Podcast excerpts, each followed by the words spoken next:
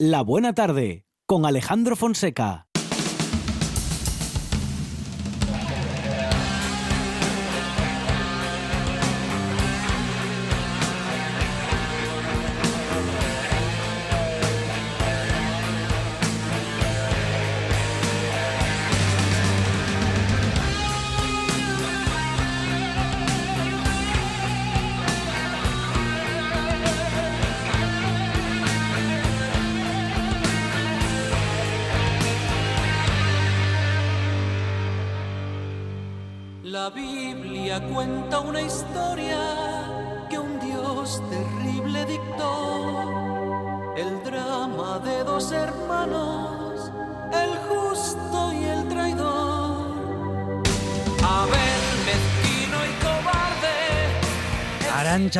Margolles, ellos nos han acompañado a lo largo de 40 años poniendo voz y acordes al heavy metal patrio.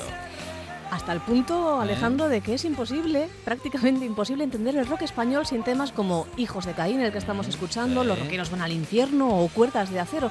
Pero ahora, en 2020, 40 años después, Barón Rojo vuelve para despedirse.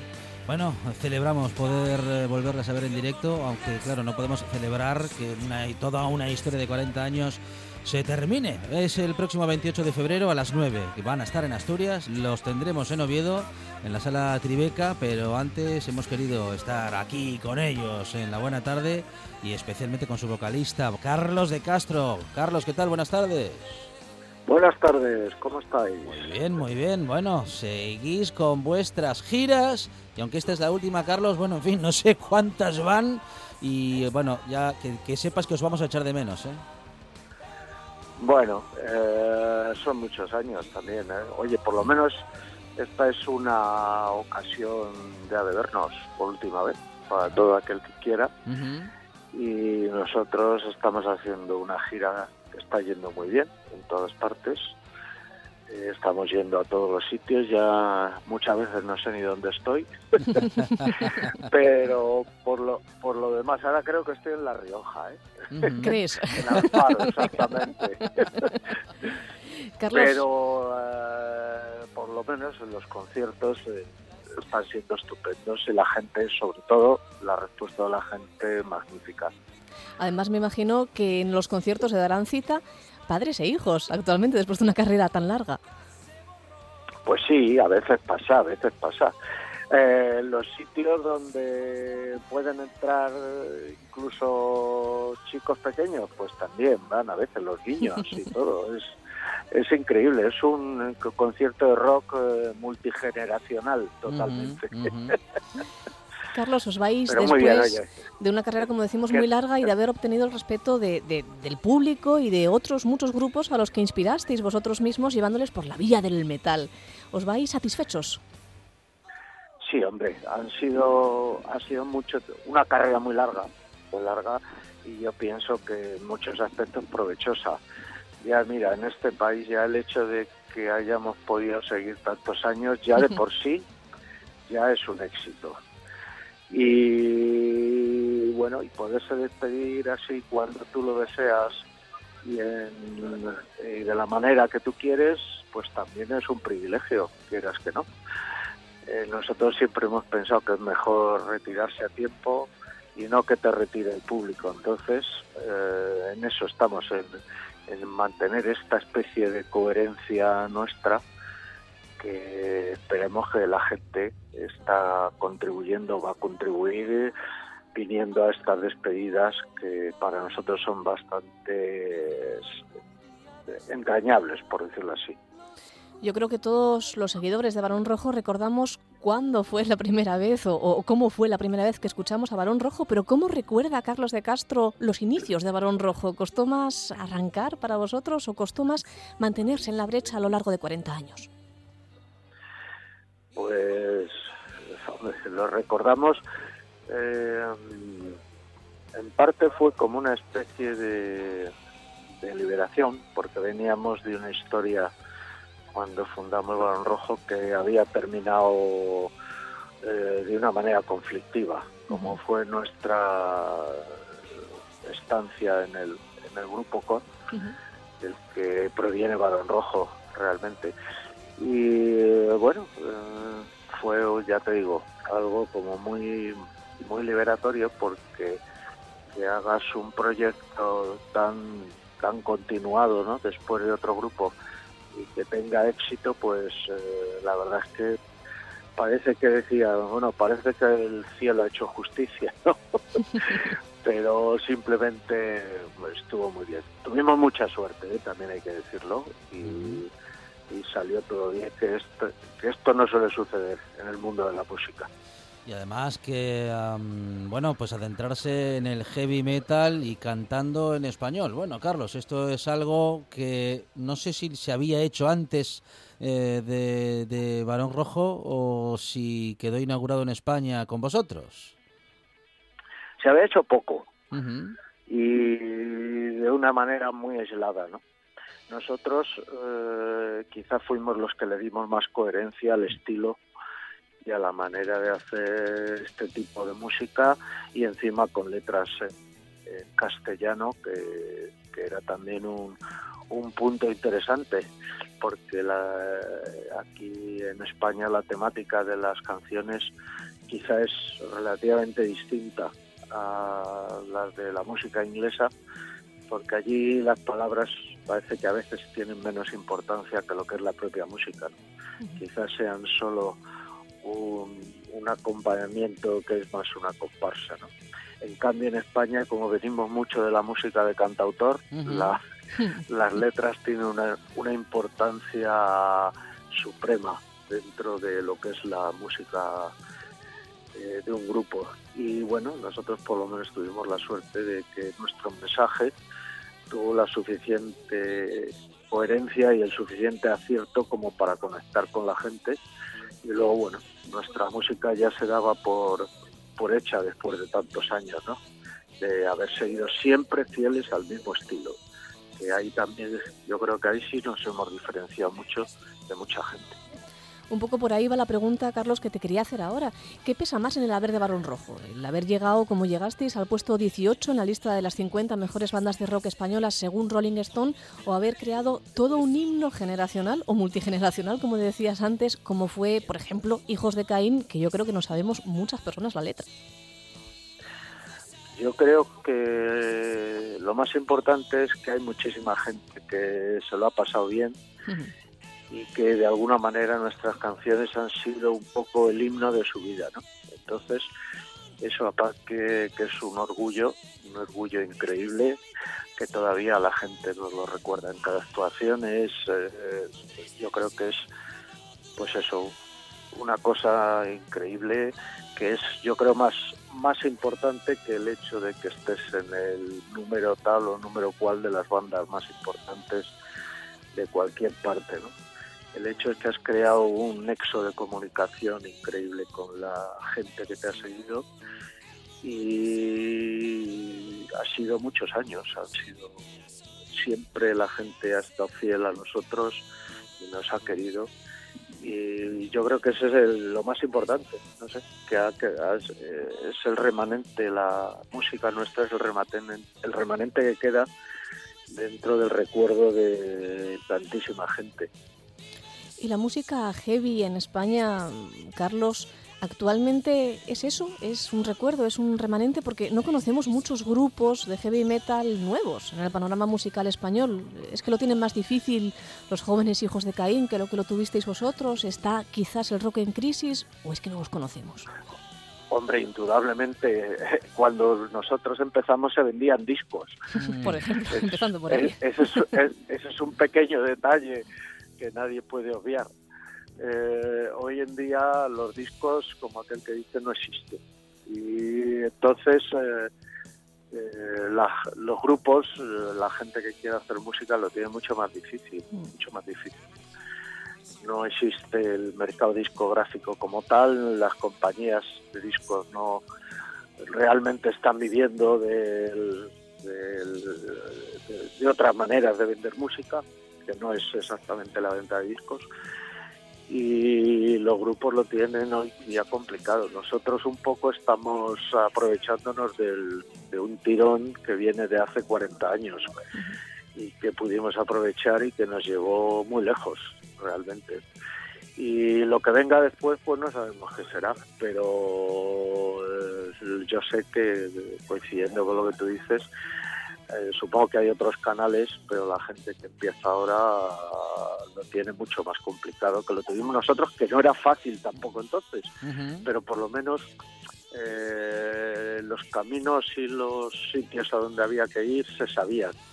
Luego te podían aceptar o no pero tú sabías dónde tenías que ir y las compañías de Discord dónde estaban y quién era el AR de cada compañía con el que había que hablar y, que tenías que hacer maquetas y llevarlas para que te contrataran.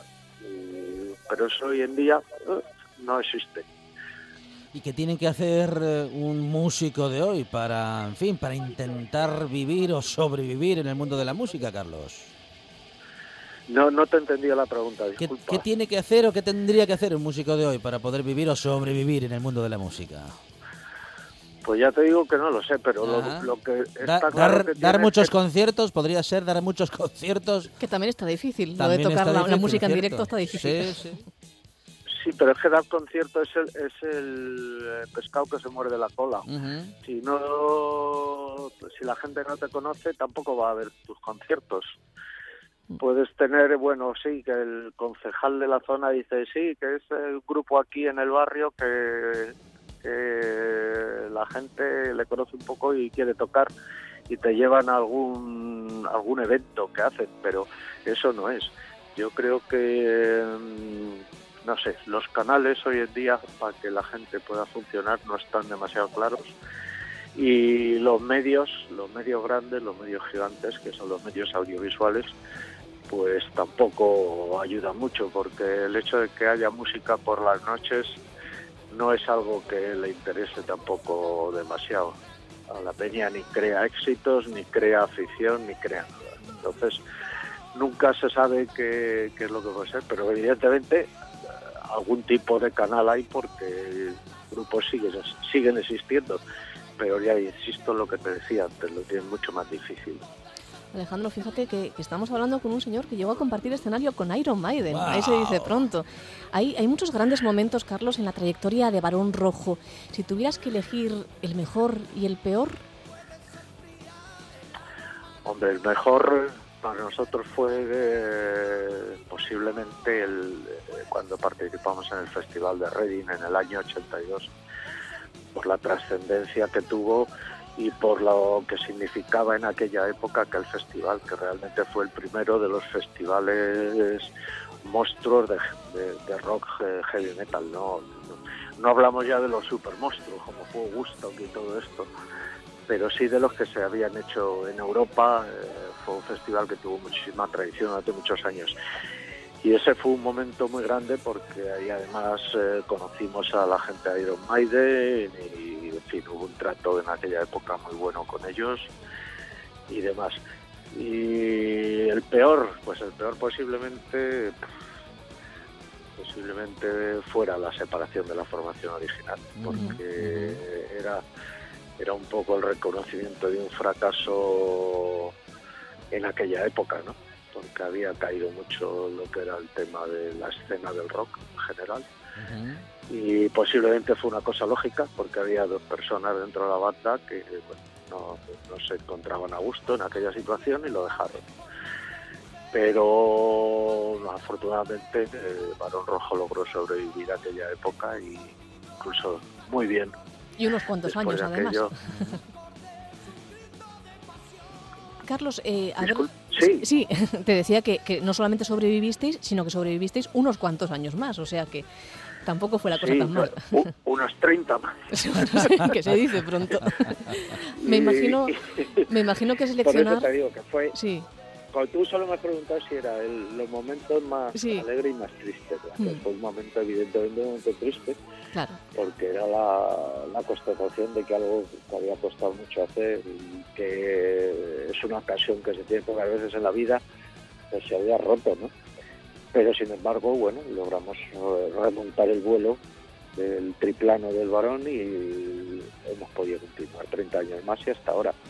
Y muchísimos viajes a América y muchísimos discos más y muchísimos vídeos que entonces tampoco se hacían casi y muchísimas cosas que, bueno, eh, eh, forman ya parte de nuestra historia de este grupo y que bueno eh, nos hace ya ir pensando en retirarnos. Y ahora vienen los conciertos de despedida. Me imagino que de todo el arsenal de canciones, de todos los éxitos que tenéis, seleccionar los justos para que quepan en un concierto tuvo que ser como mínimo, como mínimo difícil. Bueno, eh, tenemos costumbre de hacerlo. Buscamos unos repertorios para hacer lo más coherentes posible. Tampoco ignoramos lo que fue la segunda época del varón, que también ha sido muy larga, y van algunos temas, pero claro, evidentemente eh, gran parte de lo que quiere la gente escuchar son los temas clásicos de la primera época de varón y nosotros le damos gusto y hacemos eso y hacemos también los temas, algunos temas de la segunda época. El caso yo creo que es hacer un concierto que sea suficientemente bueno coherente y que se tenga de pie para que la gente se vaya contenta y se vaya pensando, la verdad es que ha, ha merecido la pena, ¿no? Estos 40 años de música con este grupo que, bueno, hasta último momento lo ha, lo ha dado todo en el escenario. Ya está. Bueno, pues un momento mm, agridulce este que estamos viviendo porque estamos, eh, bueno, pues charlando con uno de los grandes músicos que ha dado nuestro país, con uno de los responsables de las bandas que, bueno, en fin, que han eh, marcado un estilo en, en España y que, bueno, se está despidiendo. Vamos a poder disfrutar de esta gira que va a durar, Carlos, ¿cuánto? Pues todo este año. Ajá. Eh, realmente eh, el último concierto será el día 30 de diciembre de 2020 y será en, el recinto Withing de Madrid, que es el mejor recinto que hay para tanto deportivo como para de cualquier tipo de evento, que suena muy bien, al revés que el antiguo pabellón del Real Madrid. y bueno, y vamos a hacer ahí un evento muy grande y vamos a tener invitados que yo creo que van a ser eh, un aliciente adicional para el concierto y que bueno, que va a ser un broche de oro en definitiva para lo que ha sido una carrera como la de Varón tan larga y tan fructífera. Carlos, yo por lo menos, por lo menos lo tengo que intentar. ¿Esta gira va a poner verdaderamente fin a vuestra carrera o mm. aún nos podemos convencer de que hagáis un par de días más? Nosotros eh, somos coherentes. Nuestra intención es de que eh, sea verdad y que sea el fin de varón, eh, tal como, como es la vida de un grupo activo actualmente, ¿no? Eso no es obvio para que pueda haber alguna vez una fecha puntual ah, bueno. de alguna cosa que pueda merecer la pena hacer una especie de mini reunión temporal de un concierto para alguna cosa, ¿no? Pero vamos, eso es absolutamente imprevisible y ya te digo, eh, pues eso, para imagínate que hacen un, estos conciertos de ayuda para África y tal o algo y te llaman, pues a lo mejor es el momento, pero si no, en principio es el fin de, de Barón Rojo como grupo en activo actualmente. Sea como sea y decidáis lo que decidáis, Carlos, solamente quiero que sepas que todavía quedan muchos hijos de Caín. y, aquí, y aquí seguiremos. Y en este caso, una hija de Caín que celebra Los Roqueros van al infierno, cuerdas de acero y celebra que Barón Rojo vaya a estar tan cerquita el próximo viernes 28 de febrero a las 9 en la sala Tribeca Live. Carlos de Castro, Barón Rojo, compañero, gracias. Un abrazo.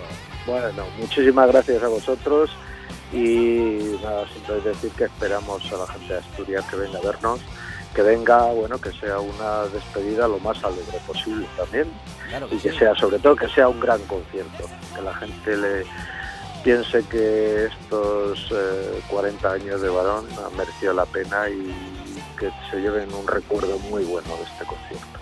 Ahí estaremos, Carlos. Muchas gracias. Un abrazo, gracias. Un abrazo, muchas gracias a vosotros. En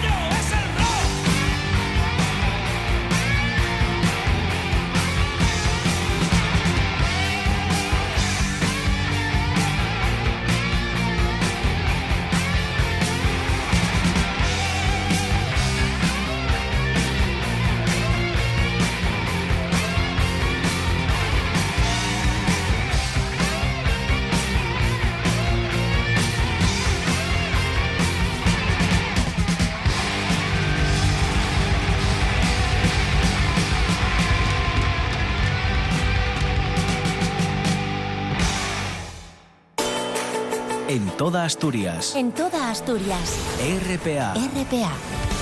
Esta es tu radio. Billy Roca Indie.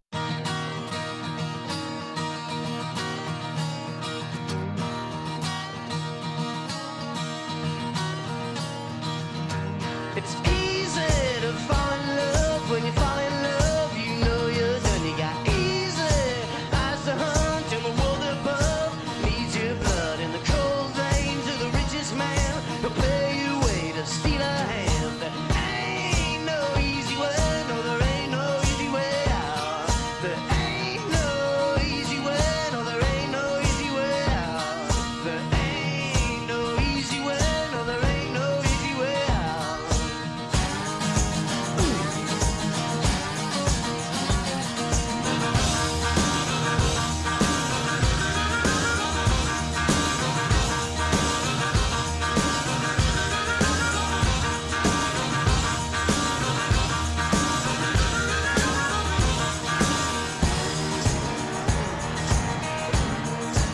buena propuesta musical nos tiene preparada Juan Saiz Pendas. Bueno, más bien Billy Roca Indie para terminar bien la semana y empezar el fin de semana con una gran banda sonora. Juan Saiz Pendas, buenas tardes otra vez. Muy buenas tardes a todos de nuevo. Qué buen comienzo, Juan Saiz. Hoy eh, vamos a utilizar esto de, de sintonía Ajá. de sección. Ya sabes que ¿Sí? Billy Rockaini no nos gusta mucho repetir eh, sintonía, que luego acabamos cogiendo Alemania.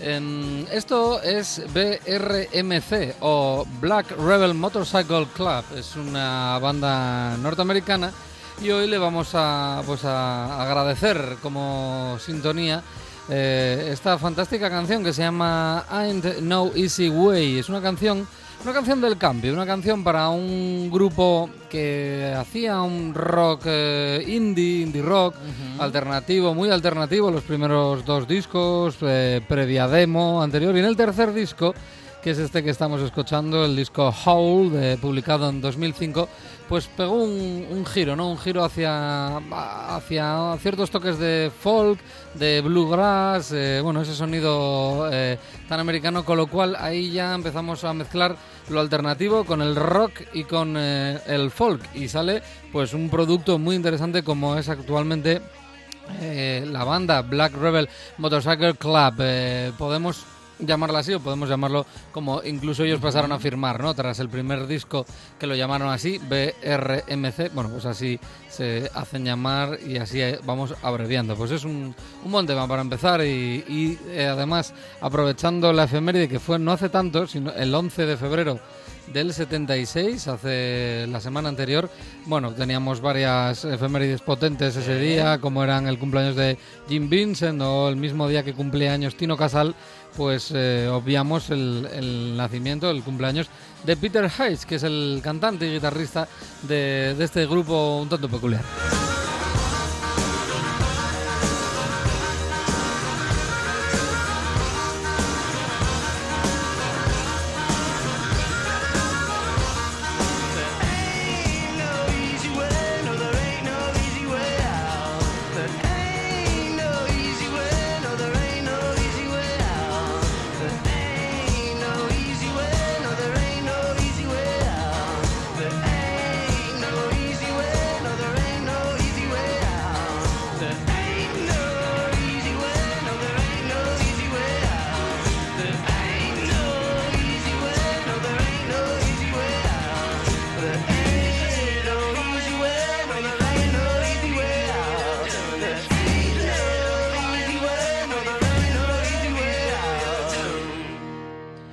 Minnesota, ahí nacía nuestro primer eh, protagonista del Billy Rock Indie de hoy, hasta Nueva York. Ahí nace eh, pues el, ah, el segundo y además uno de los primeros platos fuertes del Billy Rock Indie de hoy.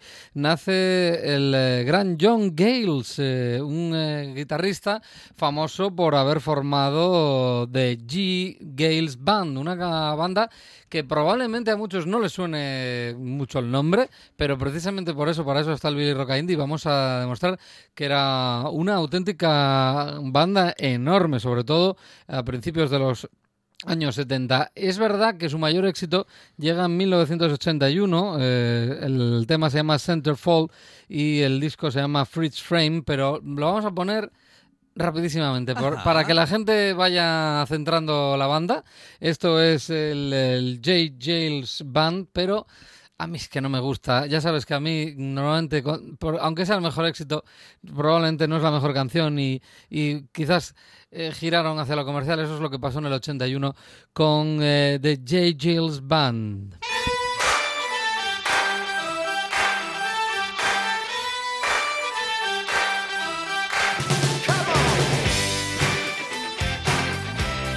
Bueno, va, suficiente. Nos suena a todos, yo creo. Sí, muy con... ah, Sonó so- muchísimo. No, ah, o sea que no... Solo esto vamos a Nada, pasando, pasando, esto no nos interesa.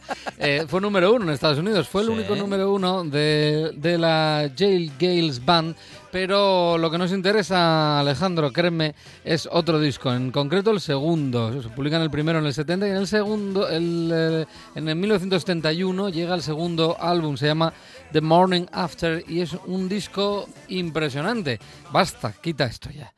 Porque es que hasta me estresa. Ya verás como la música, es que tiene todo su sentido. La música eh, a veces mejora eh, cuando vamos hacia atrás. Y en este caso, mm, ni te cuento. Así empezaba el segundo LP, exactamente 10 años antes de que llegaran al éxito total con eso que acabamos de escuchar. Ah, con- nah, ya lo vamos a olvidar después de escuchar esto. Este es el primer tema, I Don't Need You No More. Empezaba muy, muy bien este The Morning After de los J. Gales Band.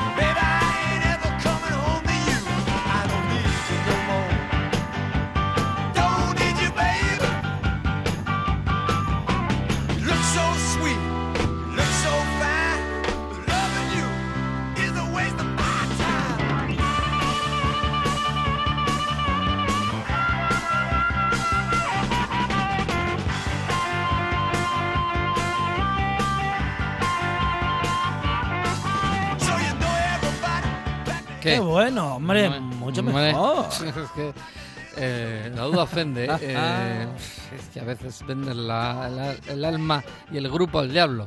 Y claro, pasa lo que pasa. Mm. Eh, enorme este disco, ¿eh? Eh, muy potente. eh, con un eh, blues rock muy marcado, ¿no? Mucho mejor, la banda se desvuelve mucho mejor. La- los solos de guitarra brillan más, hombre, en el blues que, que en esa ya música ochentera comercial. Eh, Peter Wolf está en esta banda como cantante, destaca totalmente ¿no? esa manera de, cantar tan genial y los solos de guitarra, obviamente, de John Gales, que es el, eh, fundador y el que pues hoy nos da pie. Ayer eh, hubiera sido su, cumpleaños, nos dejaba no hace tanto, nos dejaba en 2017, eh, el 11 de abril de 2017, fallecía, pero nacía un 20 de febrero, un día como ayer de 1946, el que fundó esto. Y nos sirve de excusa para hacer pues ese pequeño repasito por discos esenciales, discos que nos gustan en Billy Rock Indie y que además hoy, como la primera canción que nos sirvió de sintonía, eh, es un ejemplo claro de lo que pretende ser Billy Rock Indie, una mezcla de géneros musicales eh, en los que todo, todo tiene cabida, ¿no? Desde una banda de indie que de repente pues, a- se abraza más al bluegrass y consigue hacer una mezcla pues muy, muy, muy interesante que, por cierto, desemboca, si que escuchamos antes, el del disco Hole del 2005, desemboca en un disco muy interesante de dos- di- 2010 que se llama Beat the Devil's Tattoo, un discazo de los eh, Black River Motorcycle Club.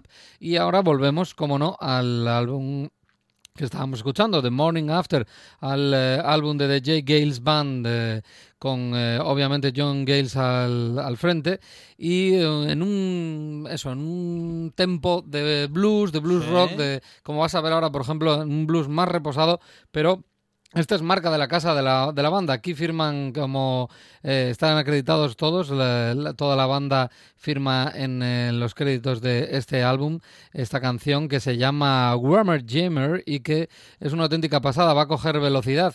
Eh, un detalle al que mire o tenga el disco en casa, si miran los créditos no aparecerá obviamente como de, de J. Gales Band firmando, sino que firmaban como Juke Joint Jimmy. Así era como firmaban cuando eh, la canción la componía la banda entera. Bueno, pues disfrutemos de este Warmer Jammer porque empieza lentito, pero la cosa a partir del minuto coge un ritmo infernal.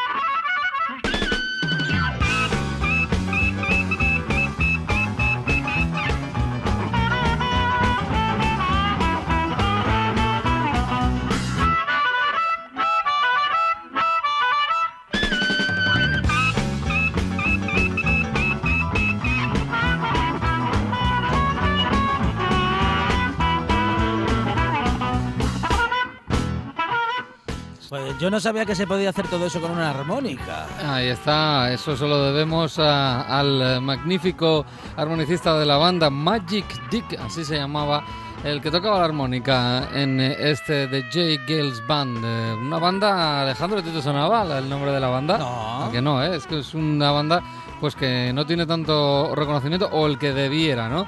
Con este The Morning After eh, firman un discazo auténtico en 1971. Yo lo meto dentro de mi lista de mejores discos de, de ese año 1971 y mira que hay discos buenos en, en ese año, por ejemplo el Sticky Fingers de los Stones, ya por, por mencionar un poco a los Stones. En este disco hacen una versión de un tema de Don Covey que se llama The Usual Place. Está bastante bien, la verdad, en, el, en el plano sonoro del blues que le da la banda. Pero es verdad que aquí así podemos ir jugando y saltando eh, de géneros como manda en Billy Rock Indie y podemos escuchar la original que la verdad es eh, una auténtica pasada, Don Covey como siempre, y este The Usual Place que efectivamente eh, pues la banda de J. Gales Band hace una versión en este disco del 71, en este The Morning After. Este es el tema original de Don Covey. be there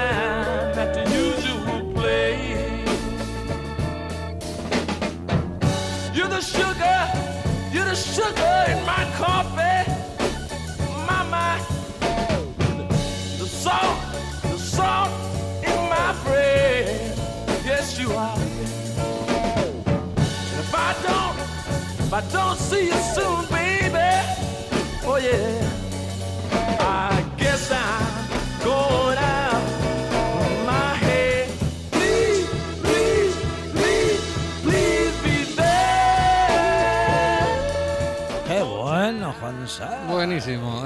He decidido saltarme la del disco e irme a, a la original, a la de 1966, este The Usual Place de Don Covey. Qué, qué magnífico, un artista brutal. Y con esto saltamos al soul y por ahí nos vamos a quedar, más o menos son los mismos ritmos que nos van a llevar hasta un tema de 1962. La canción se llama Looking for a Love y es de una banda que se llamaban De Valentinos. Me gusta el nombre, De Valentinos. Y así sonaban en 1962 el tema que luego eh, escucharemos la versión de los J. Gales Band eh, para ese disco The Morning After del 71. Este es el tema original de Looking for a Love de los Valentinos.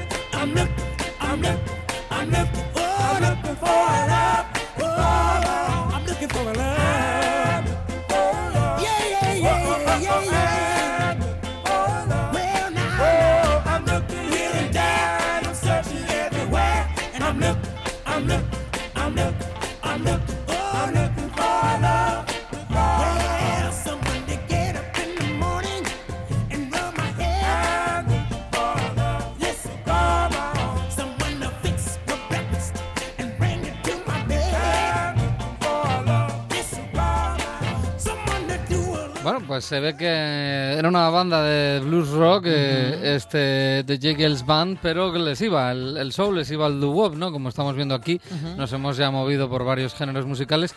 Y atención, porque aquí sí que vamos a escuchar la versión de la banda, porque la verdad eh, brilla el cambio de género musical y como dices, me gusta mucho los valentinos.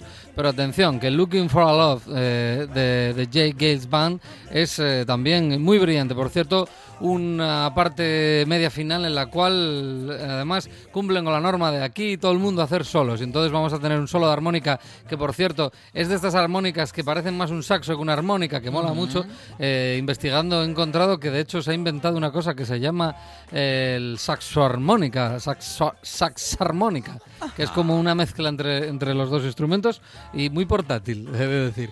Eh, bien, vamos con, con esa versión de, de la banda norteamericana de blues rock, porque aquí cambiamos de género, es la misma canción, Looking for a Love, pero en este caso de los J. Gales Band.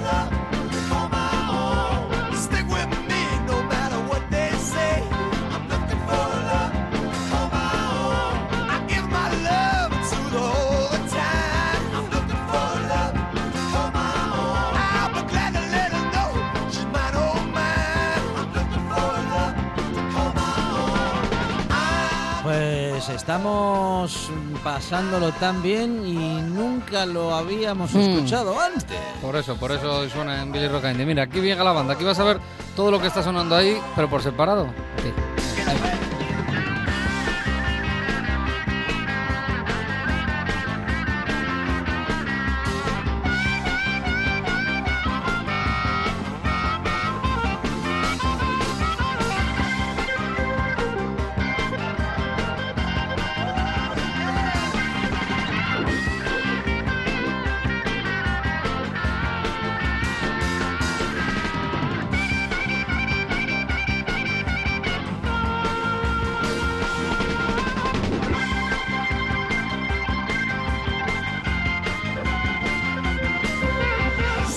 Un discazo, ¿eh? no, no- quizás no tiene pues eh, la buena, no, no es que tenga mala prensa, pero mm, quizás no hay sitio para todos, lo que siempre decimos.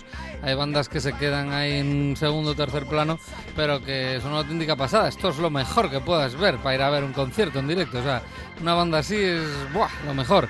Y de hecho, sobre todo si te tocan Floyd's Hotel, la última, bueno, es la penúltima canción de ese disco The Morning After del 71 de la banda también firmado efectivamente eh, como con el pues con ese seudónimo que utilizaban para cuando componían todos es el caso de Juke Joint Jimmy y encontramos un temazo que nos va a poner a bailar seguramente si no te gustaba hasta hoy el blues rock seguramente que te guste después de este Floyd Hotel de los J. Gales Band.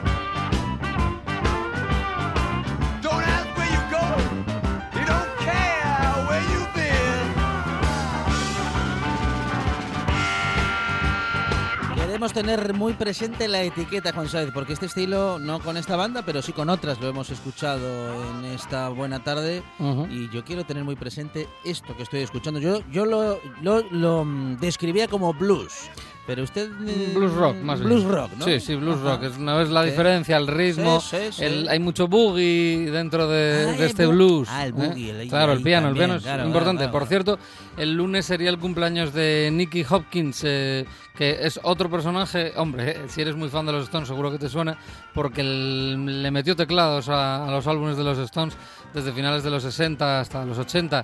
Eh, uno de los mejores. Ha, ha grabado con los Who, con los Kings, con los Stones, con todo el mundo. Yo creo que todo- todos los potentes han grabado.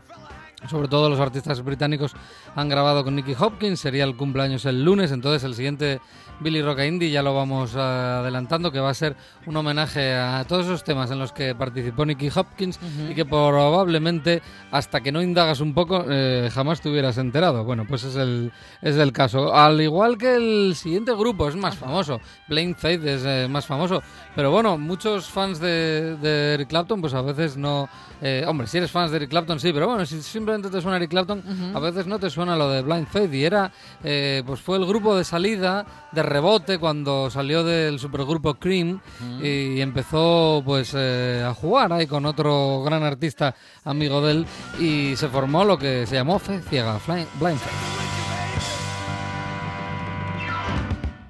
Billy Roca Indie.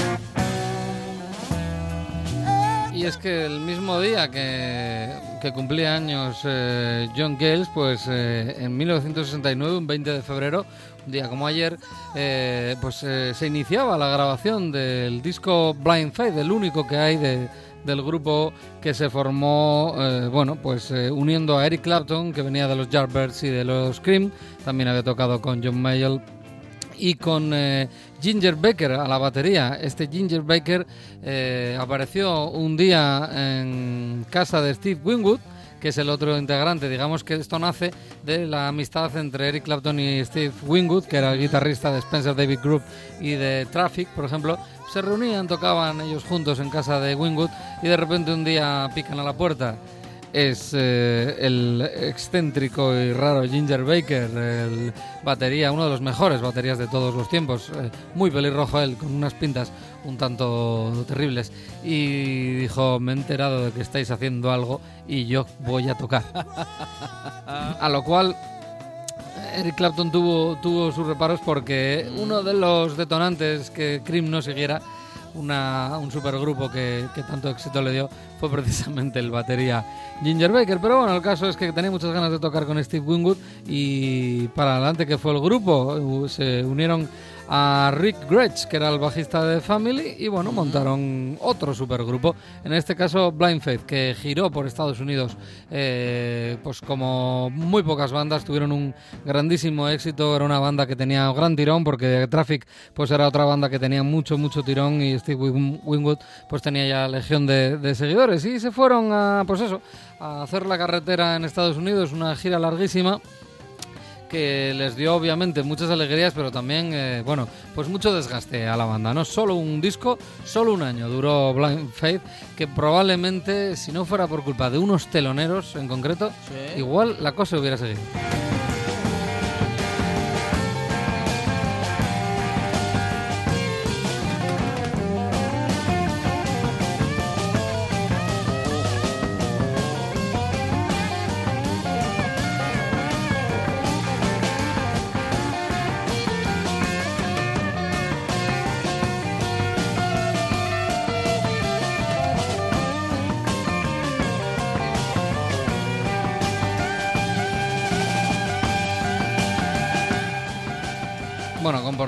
Portada hiperpolémica, Sí. censurada, fue cambiada a última hora, lo cambiaron por una, bueno, una, una foto en casa de Eric Clapton eh, durante los ensayos. eh, un disco para escuchar un montón de veces y cada vez poniéndole Eh, un oído a un instrumento. E ir descubriendo cosas. Por ejemplo, aquí estamos escuchando a dos de los mejores guitarristas de todos los tiempos, pues tener una conversación, ¿no? Con sus guitarras. Están ahí Steve Winwood y Eric Clapton tocando y Ginger Baker llevándolo todo ahí, ¿no? Con esa batería como él y pocos más. John Bonham, por ejemplo, de Led Zeppelin, podían hacer probablemente los dos más potentes de, de la historia. Pero mencionaba yo a los teloneros de la gira americana y es que entró en, en juego ahí Delaney and Bonnie. Eh, Delaney and Bonnie pues es una, una banda norteamericana peculiar que resultaron ser pues eso los teloneros en esa banda en esa gira perdón de Blind Faith en norteamericana y resulta aquí están sonando de fondo ¿eh? Mientras tanto Delaney and Bonnie su primer disco Accept Not Substitute Resulta que Eric Clapton empezaba a pasar más tiempo en el autobús de estos que de su banda. Se lo pasaba sí. mejor tocando los viajes con estos. Y empezaba ya casi a pisar más el escenario con ellos. Que bueno, obviamente con Blind Faith eh, eh, también tocaba. Pero mm, dicho por él, si no llega a ser eh, por Delaney and Bonnie, probablemente hubieran durado más años con el proyecto Blind Faith. Pero resulta que se lo pasaba muy bien con estos. Esto es Somebody, es un temazo auténtico. Esto es una banda brutal,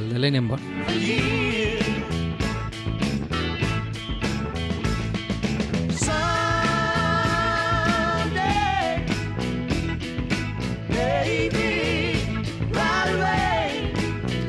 Como peculiaridad de la banda decir que fueron los primeros, fue el primer artista blanco en fichar por Stax Records. Stax Records era, por ejemplo, donde grababa Otis Redding y compañía, los grandes artistas de- del soul de Memphis. Bueno, pues mm, en este caso, Delaney and Bonnie fue la primera banda blanca en firmar con Stax. Lo podemos demostrar, por ejemplo, con otro tema de ese primer disco, Dirty Old Men. Aquí tenemos los metales claramente de Stax Records.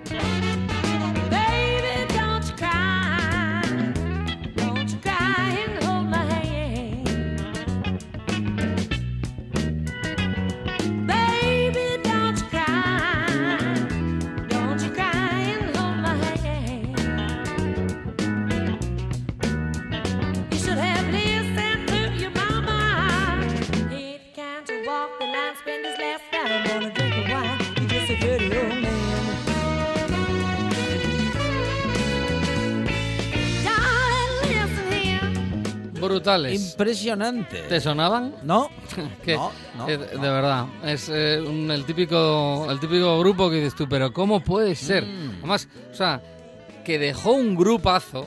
Eric Clapton dejó un grupazo para irse con esta gente. De hecho, lo demostramos ya. Y como ya no nos va a dar tiempo para darle, pues, escuchar mucho más de, de Delaney and Bonnie, hay que decir que un año después, pues se fueron de gira con Eric Clapton. Y así firmaron un disco, On Tour with Eric Clapton, en el que encontramos maravillas como esto.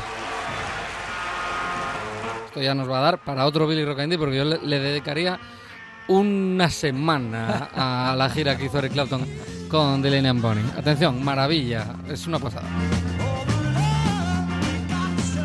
Algo tenían, por cierto, hay que decir que Delaney and Bonnie eran matrimonio. Eran matrimonio, de hecho en su primer disco salen con, supongo que son sus hijos, uno cada uno en brazos de, de- de su padre y de su madre. Y eh, hay que decir que tenían algo, tenían mucho gancho, había muy buen rollo.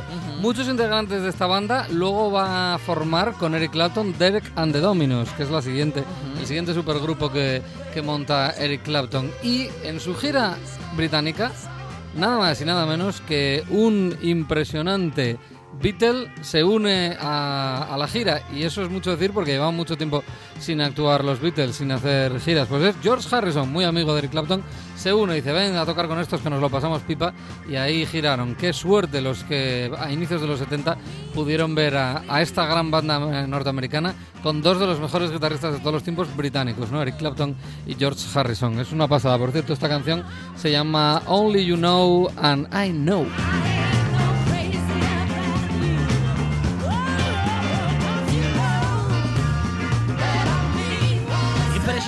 Como siempre, el resumen musical de Billy Rock Indie. Juan Saiz Pendas, buen fin de semana. Hay que comprarse este disco para tener en casa todos. Hasta mañana. ¿Cómo Hasta dijo- el lunes. ¿Cómo dijo que se llama? Este disco en concreto es On Tour with Eric Clapton, de la banda Delaney and Bunny. Buenísimo.